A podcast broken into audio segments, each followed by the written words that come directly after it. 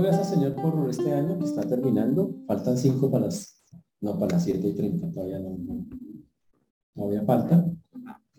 Faltan unas horas para terminar este año y cuando terminamos años, eh, siempre hacemos balances. Y esos balances, que, bueno, ¿qué hice? ¿Qué faltó hacer? Y obviamente enero es un, normalmente es un un tiempo donde la gente hace muchos planes, pero, no hace, pero al final del año se da cuenta que no, no los llevó a cabo muchos de ellos. Pero la Biblia pide, y eso sí, que nosotros más allá de estar pensando o teniendo o meditando en ciertos planes, ah, hagamos planes pero con Dios. La tendencia de nosotros es hacer una cantidad de planes humanos y la mayoría, el año entrante voy a estudiar, el año entrante voy a hacer esto, el año entrante voy a... Y la gente tiene un montón de planes así y no son malos. Pero yo le pregunto, ¿cuántos planes con Dios? Uno antes de entrar a un, año, uno ya tiene planes con el Señor. Me imagino que algunos de ustedes ya los tienen de claro, ¿no? Ese pastor los tengo por escrito es un listado así, son 32 puntos de cosas que quiero Sí, ya los tienen. Y el problema es que estoy bastante seguro de que no siquiera han pensado o ha pasado por su cabeza el hacer planes con Que la mayoría de los proyectos o las cosas que anhelan el año entrante no son cosas directas con Dios. Y eso es grave. Es precisamente lo que no tiene que pasar. En la Biblia hay cosas que el Señor nos pide que nosotros tengamos o que nosotros hagamos de manera muy puntual y de manera muy, muy, muy especial. Y yo sí quisiera que todos nosotros evaluáramos, ¿será que este es el año donde yo voy a realmente hacerlo, hacer todo conforme el Señor quiere? ¿Será que este sí es el año donde yo voy a hacer las cosas de esa manera? Y tengo una pregunta para comenzar para ustedes. Este fue el año donde ustedes le dieron la gloria a Dios, porque igual yo ustedes hasta cantando, ustedes decían gloria, gloria, aleluya y todo. Pero este fue el año que nuestras vidas le dieron la gloria a Dios. Te puede decir, sí, yo le di la gloria a Dios este año y que fue un año difícil. En los años fáciles, mm, es fácil. Pero en los difíciles, es toda la razón. Aquí nos contestaron, es difícil, obviamente, pero se puede. Y por supuesto que sí. Y vamos a mirar por qué tenemos que darle gloria a Dios el año que viene y cómo dársela y cómo evitar no hacer, hacer cosas que no le dan la gloria Porque si hay algo que el Señor pide, es que cada, no pide solo un año, dice todo el tiempo, a Él sea la gloria, todo el tiempo. ¿Cómo vamos a hacer eso? Pues por lo menos intentándolo el año que entra. Para eso vamos a usar un texto que está en Romanos 16, versículo 25. Romanos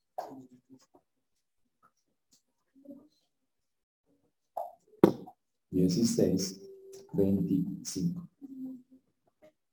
Pero antes de eso vamos a orar, vamos a pedirle al Señor que nos guíe en este, este momento. Oremos. Padre precioso, damos a ti la gloria, la honra, la alabanza. Estamos agradecidos por tu mano preciosa, misericordiosa. Estamos contentos de que tú seas obrando en las vidas y los corazones. Gracias por este año tan, tan difícil. Pero te damos las gracias porque sé que estás tratando, Señor, no solamente a nosotros, sino al mundo en general, buscando que estén su rostro hacia ti. Por eso hoy ponemos delante tuyo una vez más, Señor, este tiempo de predicación, pedimos perdón por pensamientos, palabras, acciones que no te han que podamos hablar con claridad tu palabra y como lo vamos a hablar hoy, darte la gloria como tú mereces. Por eso hoy, Padre precioso, ponemos este servicio en tus manos. Ten misericordia de los que nos escuchan, de tu siervo quien habla, pues lo pedimos en el nombre glorioso de Jesús. Amén. Y amén. En el texto que tenemos de Romanos, ustedes ya lo tienen ahí, Romanos 16, 25, y el que puede confirmar según mi evangelio, la predicación de Jesucristo según la revelación del misterio que se ha mantenido oculto desde tiempos eternos, pero que ha sido manifestado ahora y que las escrituras de los profetas según del Dios eterno se ha dado a conocer a todas las gentes para que obedezcan a la fe, al único y sabio Dios sea la gloria mediante Jesucristo para siempre. Amén. Pablo está terminando el libro de Romanos y cuando lo hace, lo hace con una cosa que se llama una doxología. Una doxología es una oración final llena de contenido, de mucha teología y de cosas que, que son el deseo de él. Y al terminar, y al terminarla, eh, Pablo quiere, sobre todo nos vamos a basar en el versículo 27, él dice, al único y sabio Dios sea la gloria mediante Jesucristo para siempre para siempre. Y para eso hay que entender la gloria de Dios. Cuando usted piensa en la gloria de Dios, yo antes pensaba que la gloria de Dios era como una nubecita, una niebla, ¿no? Usted estaba diciendo, no la niebla que está cerca. O sea, la gloria de Dios. No, lo que no es la gloria, esa se llama la niebla. No es la gloria de Dios. No es un humo. Sí, a veces pensamos, eso es como un humo que rodea a Dios. Entonces, claro, cuando estoy en la gloria de Dios, que yo estoy entre el humo donde está Dios. No, no, eso no es la gloria de Dios. Yo les pregunto, ¿cuál es su enfoque de la gloria de Dios? Uy. Y para poder definirla. Y obvio, ¿saben por qué? Porque es difícil de definir. Tratar de definir algo tan grande de Dios como su gloria es una cosa casi que imposible de decir con palabras, pero vamos a, tratar de decirlo, de cómo es. Porque si hay algo en lo que Dios quiere que estemos durante el 2022, es que le demos a Él, estemos glorificándolo constantemente, que entendamos cómo se le da la gloria al Señor. ¿Ok? Ahora, cuando definimos qué es la gloria de Dios, estamos definiendo algo que es lo, de lo más bonito y de lo más hermoso de Dios. Y obviamente la pregunta es, ¿usted ha visto la gloria de Dios? ¿Es visible? ¿Se puede tocar? ¿Se puede palpar? Cuando yo le digo, mire un balón, de, descríbame un balón de fútbol, usted dice, es redondo. Si yo le digo, descríbame la gloria de Dios, usted dice, dígame, si es...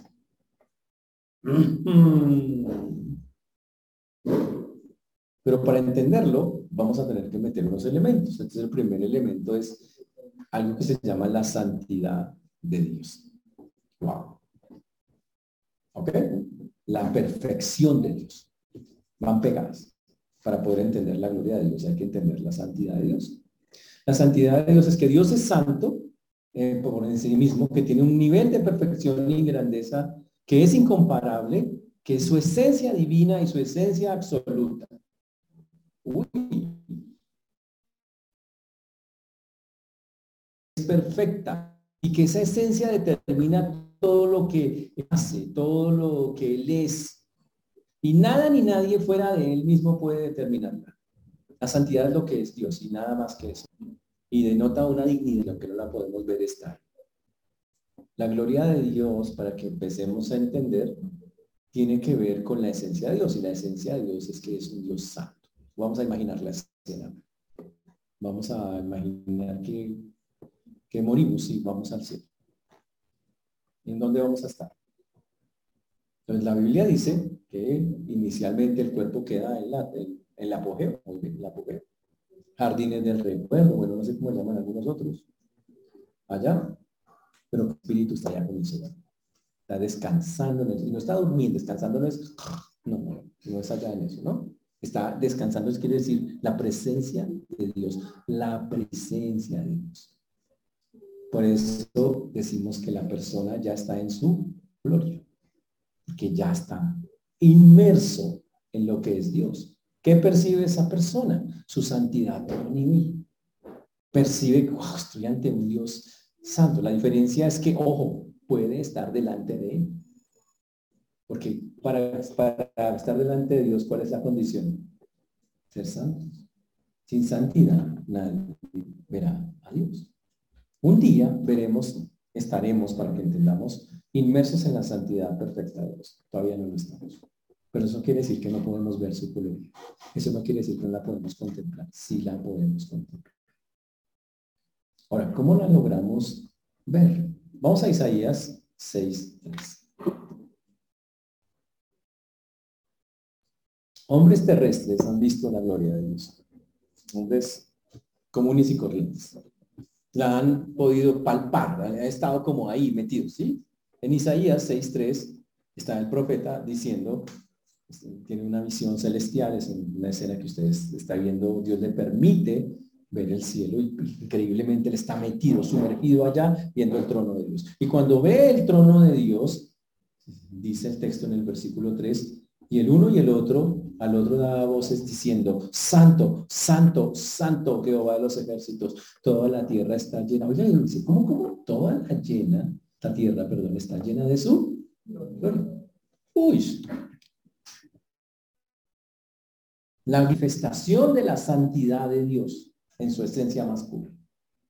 La gloria de Dios es la manifestación de la santidad, es, sentir y ojo, y aquí es donde viene el punto, dice, pero yo puedo pasar, a mí me puede pasar eso, yo puedo sentir eso, pues obvio que sí, en muchos momentos, en la oración, es cuando finalmente conectamos con Dios, usted empieza a orar y dice, estoy con el Señor, y usted dice, ahora lo voy a decir así muy carismáticamente, usted siente, pero no sentir así frito, no, no, no. Usted dice, estoy con él. Tiene esa certeza, esa convicción, estoy con el Señor. Y experimenta esa compañía, experimenta que está ante algo hermoso, precioso, que está con Dios. Como tenemos carne, todo el tiempo no la podemos percibir así. Pero en muchos momentos de nuestra vida, y la oración no es la única manera de hacerlo, podemos tenerla, percibirla. ¿Y qué es eso? No es otra cosa que la pureza de Dios. Usted está ahí hablando y usted sabe que delante de Dios no puede pensar ciertas cosas, no puede decir, usted sabe, usted sabe por qué, porque es que Dios está ahí y usted percibe que Él está ahí con usted y usted dice, no, no puedo pensar eso, no puedo decir eso, no perdón, porque usted sabe, ay, ¿qué está pasando? Está percibiendo la pureza de Dios, está percibiendo la gloria de Dios. ¿Está claro hasta ahí, señores? Gracias por todo. Muy bien, aquí está. Interesante, ¿no? Mira esta belleza. Levítico 10.3, por favor.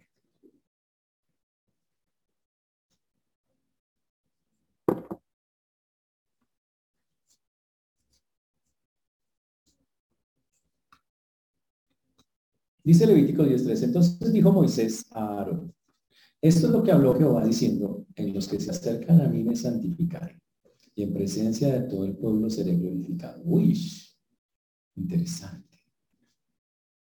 Cuando Dios se manifestaba al pueblo de Israel en el Antiguo Testamento, todos que hacían sentían temor y miedo. ¿Por qué? Porque estaban ante la presencia misma de Dios. Pero ¿qué era lo, lo, lo más fuerte de su presencia?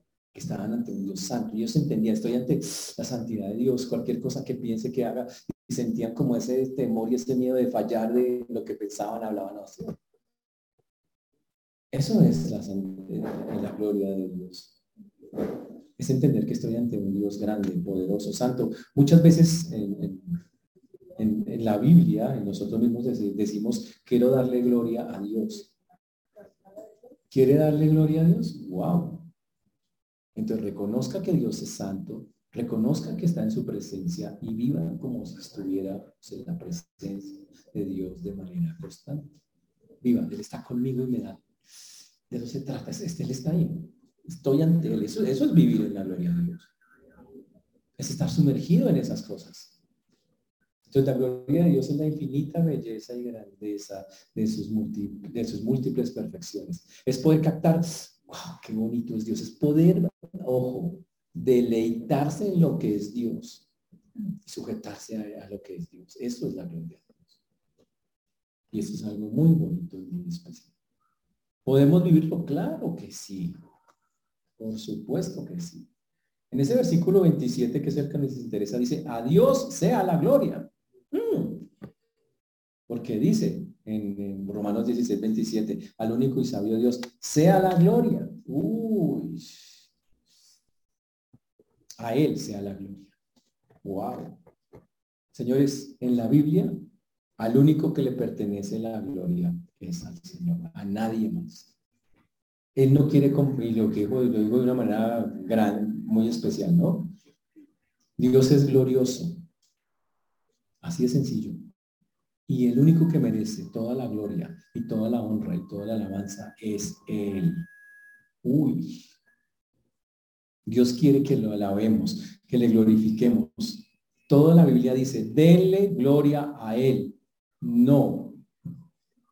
No dice que le añada gloria, dice denle la gloria a Él. Significa reconózcanlo. Díganle, sí, Dios es grande, poderoso, aprecio, disfruto su gloria. Wow. Mm. Y anhelo que todas, Pablo lo dijo varias veces, que todos, que todo el mundo se llene el conocimiento de la gloria de Dios. En pocas palabras, que todo el mundo diga, Dios es grande, santo, tan bonito, tan especial. Es eso que lo perciban y que empiecen a vivir en esa gloria. Pero el pueblo de Dios es el primero que tiene que estar llamado a eso. Nosotros ya conocemos al Señor y por lo tanto lo que el Señor nos manda es, hermanos, aprendamos a vivir en la gloria de Dios. Llega el año 2022 Vamos a hacer, vamos a hacer un, ejercicio. Dígame qué año de su vida cristiana usted ha glorificado a Dios. Y si no se acuerda ninguno, estamos claros. ¿En qué año usted dice, ese día, ese año le di tanta gloria al Señor? ¿Hay alguno?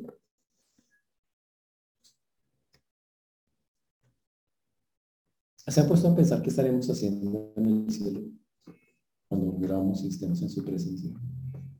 dándole gloria todo el tiempo. Hay que empezar a practicar aquí. Hay que empezar a trabajar desde aquí con eso. Ese es el plan de. Ahora, ¿cuál es el problema? Que la gente no quiere, y aún los cristianos no quieren contemplar, disfrutar o meterse en la gloria. No lo desean, no lo anhelan. La gente, esa, esa parte de quiero estar inmerso en el Señor y metido, no le eso de, que, y que me quite tiempo y que tenga que ser un esfuerzo, no le gusta mucho. Por eso yo les decía, ¿cuáles fueron sus planes este año? ¿Tienen planes para otro año? Sí, seguro todos esos planes les cuestan plata, les cuestan dinero, les cuestan tiempo. Y sé que lo peor de todo, que ustedes están dispuestos a sacrificar eso para llevar a cabo esas cosas. Pero yo les pregunto, y con Dios. Darle la gloria a Dios requiere un esfuerzo y requiere un sacrificio y requiere una, un, es un sacrificio diario, constante. Lucha a mi Señor, hoy quiero glorificar con cada cosa que hago. La Biblia narra, nos dice qué está haciendo el mundo en este momento. Está en Romanos 1.21. Vamos allá.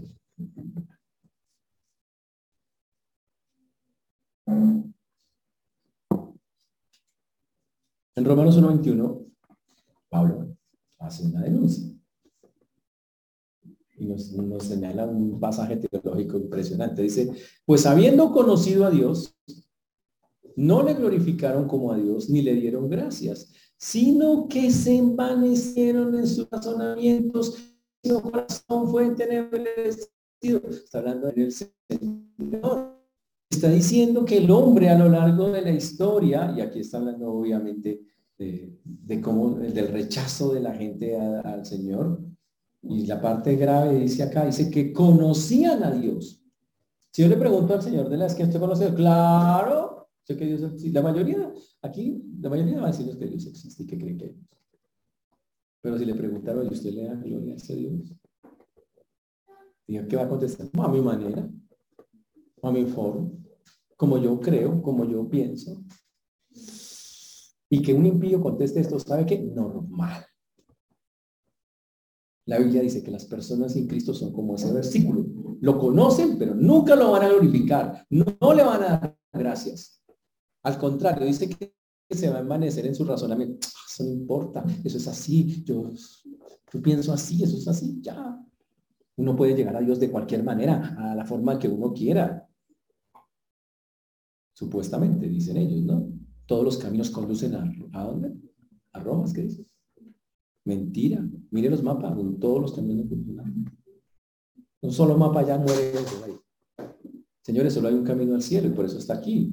Pero la Biblia dice que el mundo cambió la gloria de Dios y el mundo sigue así. ojo, el mundo que quede claro, el año entrante va a seguir haciendo lo mismo. Llegó la pandemia y el mundo se mareó. El Señor sentó a cuatro mil millones de personas y el mundo mundo se asustó, pero a pesar del susto, la mayoría no le dio la gloria. Lo peor de todo es que eso no va a cambiar. Vienen, vienen años no fáciles. Dice, el año, el año entrante esto mejora. Pero bíblicamente los tiempos cada vez van a ser más fuertes. Y la pregunta es, ¿le vamos a dar gloria a Dios el. Que hacerlo, hay que señalar, hay que ponerlo como una meta primordial de la vida cristiana para el 2022. Cosa que terminando el año entrante, el 31 de diciembre a las 11 y 59 de la noche, mientras allá afuera están gritando, mamá, ¿dónde están los juguetes? Ah, no, es el 24. Mientras están gritando, allá faltan 5, para faltan 4, faltan 3. Nosotros digamos, señores, gracias, he podido hacer algo. Amigo, te doy gracias porque me lo permitiste darte gloria este año en alguna manera. Porque eso que debería pasar. Interesante. Porque si no, señores, lo que va a pasar es que nos va a pasar lo que, y aunque no somos impíos, nos vamos a parecer impíos porque aunque conocemos a Dios, no le damos gloria. Y Romanos lo dice tan claro, por ejemplo, si usted mira el versículo 23, dice, y cambiaron la gloria del Dios incorruptible en semejanza de imagen de hombre corruptible, de aves de cuadrúpedo. Dice que el hombre lo cambió por cualquier cosa y, y adora cualquier cosa. La verdad, me lo adorar cualquier cosa. Mm. Adora imágenes, piedras, cosas, pero no adora a Dios, ni busca glorificarlo, ni darle la gloria que él, que él merece. Terrible. Pero ahora viene algo más grave. Si nosotros no le damos la gloria a Dios el año que viene, va a pasar algo que está pasando en la vida cristiana entre los cristianos. En Romanos 2.24. Mm.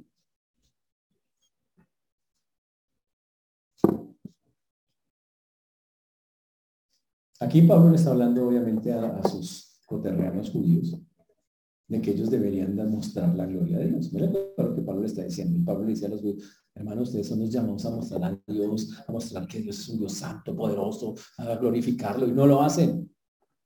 Y por culpa de ustedes, le dice Pablo a los romanos, la gente blasfema de Dios, porque a ustedes no se les ve que glorifiquen a Dios por ningún lado. ¿Y saben qué? Lo mismo pasado. Por culpa de que no mostramos quiénes somos, la clase de cristianos que, que somos, la gente de afuera blasfema en el nombre del Señor. Dice que cristiano sí mire. Y dice que cristiano. Y porque hizo y puede que algunas cosas sean chismes, pero otras son verdad. No mostramos amor, no mostramos el fruto del espíritu, no mostramos de verdad paciencia con los demás, no tenemos nada por esas cosas, nada. Por culpa de eso, el nombre del Señor es humano. Señores, los que nos están escuchando aquí por el internet y los demás. Le toca darle gloria a Dios. Yo no puedo pedir a los hermanos, a, los que no son hermanos en Cristo, que glorifiquen a Dios. Te lo pido a los creyentes, a los hexemanitas y a todos los que creen en Cristo. Señores, tienen que tenemos que darle gloria a Dios. De lo contrario, el nombre del Señor va a ser pisoteado. Y la frase, que Cristo, tiene toda la razón, la verdad, perdón.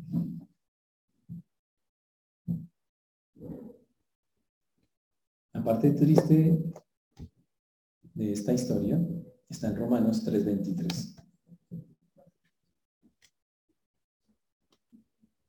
Si yo no soy una persona, soy un eco hermano, si una persona no le da gloria a Dios, dice en Romanos 3:23, por cuanto todos pecaron y están destituidos de la gloria de Dios. El hombre natural nace sin darle gloria a Dios. Cualquier persona del mundo, yo no espero que las personas del mundo le den gloria a Dios nunca, porque no son del mundo. Pero los cristianos sí tenemos la obligación de hacerlo. Es nuestra obligación y está por encima de sus planes personales del año entrante. Es que yo pienso esto, pienso esto, pienso, eh, pienso una carrera, pienso un nuevo trabajo, pienso en una nueva vida, pues muy lindos sus planes. ¿Y, qué de Dios? Eso está por encima de todo. ¿Está claro lo que estamos diciendo? Por eso dice la Biblia, no alcanzan, están destituidos de la gloria de Dios. El, ser humano natural es así. Conoce a Dios, pero no lo honra, no lo glorifica, no lo alcanza. Ese es el pecador, sin Cristo. Pero ahora nosotros podemos hacerlo. ¿Por qué? por el mismo texto que nos dice exactamente cómo hacerlo. Pero ahora tenemos la oportunidad de glorificar a Dios. Está en Romanos 3.24. Romanos 3.24. Dice, siendo justificados gratuitamente por su gracia, mediante la redención que es en Cristo Jesús. Uy, Cristo Jesús es algo wow. Nos abre la puerta para que podamos glorificar a Dios. Sin Cristo no podemos tener esa oportunidad. El Señor dice, antes no podías, estabas destituido de la gloria de Dios, pero ahora, ya que Él nos justifica, nos limpia por su sangre, nos redime, paga por nosotros, ahora podemos darle la gloria al Señor. Interesante. Ahora la pregunta es, nosotros aquí ya le entregamos la vida al Señor. ¿Estamos glorificándolo? Señores, la forma de demostrar que somos realmente creyentes es dándole gloria entendiéndola y dándose, en el lugar que Él merece, exaltando al Señor. Y sabemos cómo se hace, que en sus planes se vaya primero, el resto va después. Y cuando eso pase, entonces ahí sí estamos empezando a entender cómo es eso de darle la gloria al Señor. Ahora sí estamos comprendiendo que es comenzar y meternos con Dios en esas cosas. Y tenemos una nueva oportunidad en este año que está comenzando. Mm. Y yo sé que hay un montón de cosas en este mundo, emocionales, físicas, interpersonales. Pero ¿saben qué? Hay algo más importante. El Señor Jesucristo abrió un camino para que podamos un versículo que está en Romanos 5.2.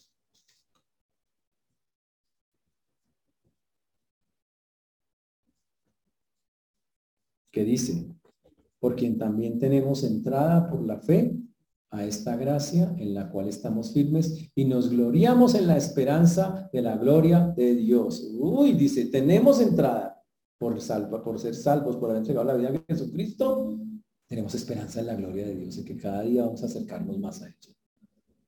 Y ese es el anhelo de un cristiano, de un creyente. Hmm. Nunca llegará a ser plena mientras estemos en la carne. También porque la Biblia lo dice así.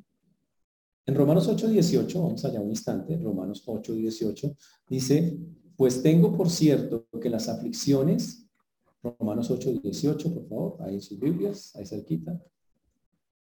¿Cómo así? ¿No se les pegan las hojas? Claro, pues si no la usan, no, pues ¿cómo se le va a despegar? Obvio. No, no, por, no digo por eso, obvio. Romanos 8, 18. Dice así, pues tengo por cierto que las aflicciones del tiempo presente no son comparables con la gloria venidera que en nosotros ha de manifestarse. La gloria venidera. Un día vamos a estar sumergidos, metidos en la gloria del Señor. Cuando muramos, ahí está el cielo, pero mientras tanto, el Señor nos pide que la reconozcamos, que estemos constantemente hablando de ella, dándole con nuestras acciones la gloria, mostrando, sí, yo reconozco la gloria del Señor y la vivo. Y eso es lo que Pablo está diciendo acá. Señores, sigan luchando mientras llega ese momento, pero lo que no puede pasar es que nosotros pasemos por alto esto. La Biblia habla de la libertad gloriosa de los hijos de Dios en el futuro. Que un día toda la creación va a ser libertada y los hijos de Dios se van a manifestar plenos en la gloria del Señor. Pero también la Biblia nos habla que mientras llega ese momento tenemos una responsabilidad, una responsabilidad gigante, inmensa con el Señor, que no sé si la estamos cumpliendo. Y es dar a conocer las riquezas de su gloria. Dar a conocer las riquezas de su gloria. Estamos, tenemos esa obligación. Y yo quiero poner hoy en sus corazones literalmente esa tarea. Vamos a mostrar las riquezas de la gloria de Dios. Y la única forma de hacerlo es tomando lo que estamos viendo, entendiendo la gloria de Dios, es su santidad, es, es acercarme, es mostrarle a todos, es vivir conforme a ese Dios que tengo. Y mostrar que lo respeto y que lo amo, y todas las cosas que implica eso. Mm. Y Dios quiere que así sea. Es más, hay un versículo que nos llama la atención mucho porque dice que nosotros, Él sabe quiénes somos. Mire lo que dice Romanos 9:23. Vamos a Romanos 9:23, por favor.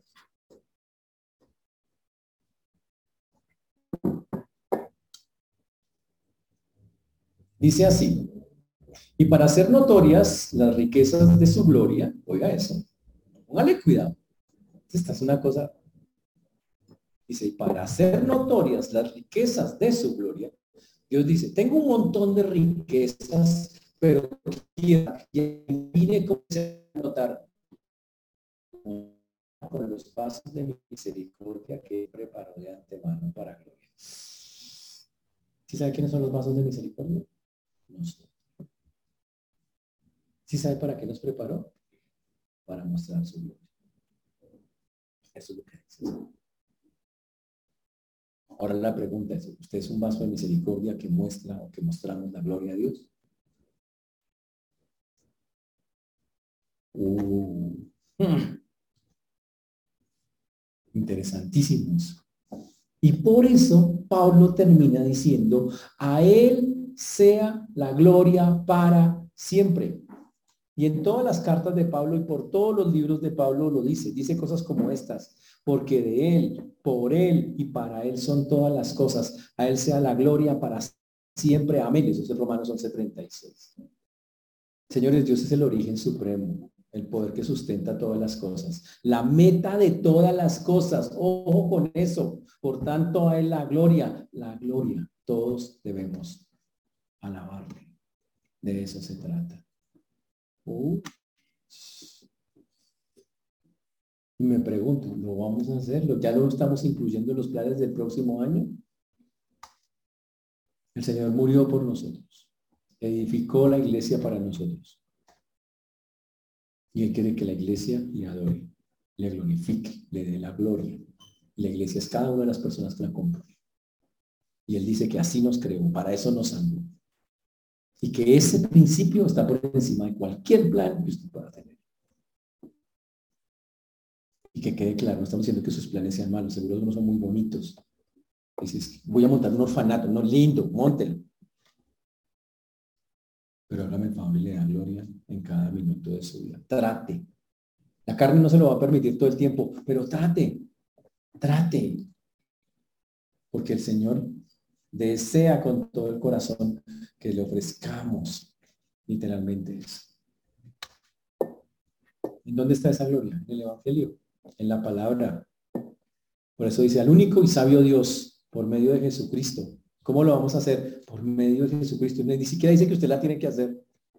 Dice, yo no puedo, humanamente, ningún ser humano puede dar, mostrar la gloria a Dios. Por eso dice, a través del Señor Jesucristo. Hágalo.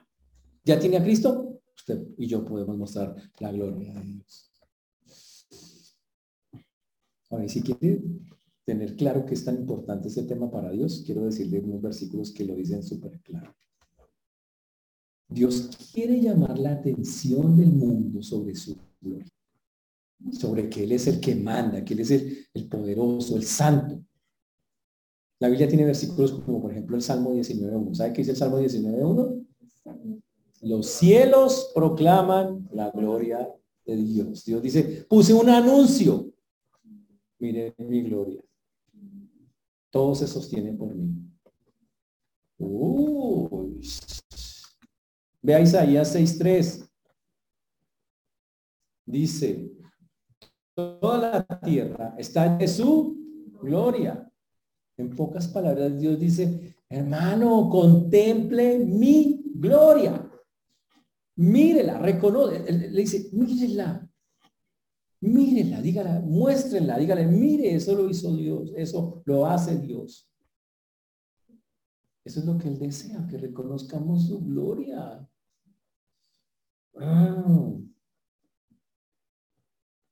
Es más, es tan bonito el asunto que cuando Jesús vino a la tierra, la gloria de Dios estaba en el rostro de Cristo. Esa es la parte increíble. La gloria de Dios estaba en el rostro de Cristo. Ese era fantástico. Cristo es el ejemplo perfecto que caminando en la tierra se le puede dar gloria a Dios. Él lo hizo al 100, pues nosotros no llegaríamos al 100, pero lo podemos hacer. Señores, usted puede ver y amar la gloria de Dios. Sabe que usted fue creado para eso. Que usted y yo fuimos creados para eso. Fuimos salvados, creados para contemplar la gloria de Dios y para volvernos personas gloriosas que reflejemos al Señor. Los de afuera no lo pueden hacer porque no lo conocen. Pero, y por eso la forma en que ellos pueden conocerles evangelizando. Y entonces podrán ver, igual que nosotros, la gloria del Señor. Pero lo que no puede pasar es que el cristiano que está llamado a rendirle gloria con toda su vida, olvide ese tema de su vida, lo obvie y ponga delante de eso otras cosas que no tienen el valor para Dios como este.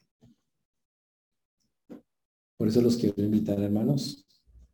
Faltan cinco, no faltan cuatro, cuatro, ocho cuatro, cuatro para dos, cuatro horas para dos a que el tema de la gloria de Dios, de glorificarlo, de, se vuelva un tema prioridad en su vida en el 2022. Y que así sea. Y yo no estoy pidiendo que yo, la Biblia dice que en todo tiempo, imagínense, el Señor no, ¿cuál es el mandato de Dios? Solo quiero que me rindan gloria en todo tiempo, o sea, de las 24 horas quiero 24. Y Dios sabe que no podemos. Pero la pregunta es, ¿le estás dando por lo menos 10 minutos de gloria a Dios? ¿Qué tal si comenzamos a poner a hacerlo, a darle cada día un poquito más? Señor, tú eres quien merece la gloria. Señor, tú eres quien merece la gloria. Señor, tú, tú eres quien merece la gloria. Y Él la merece por lo que hizo por cada uno de nosotros. Mis hermanos, Normalmente cuando termina el año la gente dice, feliz año. Pero un año solo va a tener buen sentido y sentido real y verdadero cuando durante ese año hemos podido en muchas formas darle la gloria al Señor. Y entonces sí será un feliz año. Mientras tanto, solo va a ser un montón de circunstancias buenas y malas que pasen. Que el Señor nos ayude, hermanos. Nos animo a nuestros hermanos que nos están escuchando a que este sea el año donde esa tarea la cumplamos. Es una tarea pendiente, no sé cuántos años lleva usted el Señor, pero este año tiene que ser el año que le demos a Él la gloria, la honra y la alabanza. Amén. Vamos a ponernos de pie, vamos a ver. Vamos a terminar cantando al Señor. Señor, te damos gracias porque tú eres bueno, precioso, maravilloso, único y especial. Hoy queremos, Señor, antes de comenzar este nuevo año, poder acercarnos a ti y pedirte que tú, nadie más que tú, Señor, seas glorificado. Por eso a ti la gloria, la honra, la alabanza damos en esta noche. Perdónanos porque la verdad, muy poco, Señor, mostramos, contemplamos, reconocemos lo glorioso, lo grande, lo poderoso que eres Dios. En un mundo que necesita de verdad de ti. Sé que tú nos has llamado la atención con cada mañana cuando los cielos cuentan tu gloria, cada noche, con tantas cosas que están a nuestro alrededor, Señor, con la creación misma. Ayúdanos a poder reconocerla, pero también a proclamarla porque ese es el deseo y para eso fuimos hechos. Por eso hoy dejamos en tus manos una vez más nuestras vidas. Y te pedimos por este año 2022, Señor, sea como venga, Señor. Sea un poco más suave o más difícil, no importa. Ayúdanos a que pase lo que pase, podamos darte la gloria y honra que mereces, como por ser el Dios que eres. Quedamos en tus preciosas manos, Señor, en el nombre de Jesús. Amén.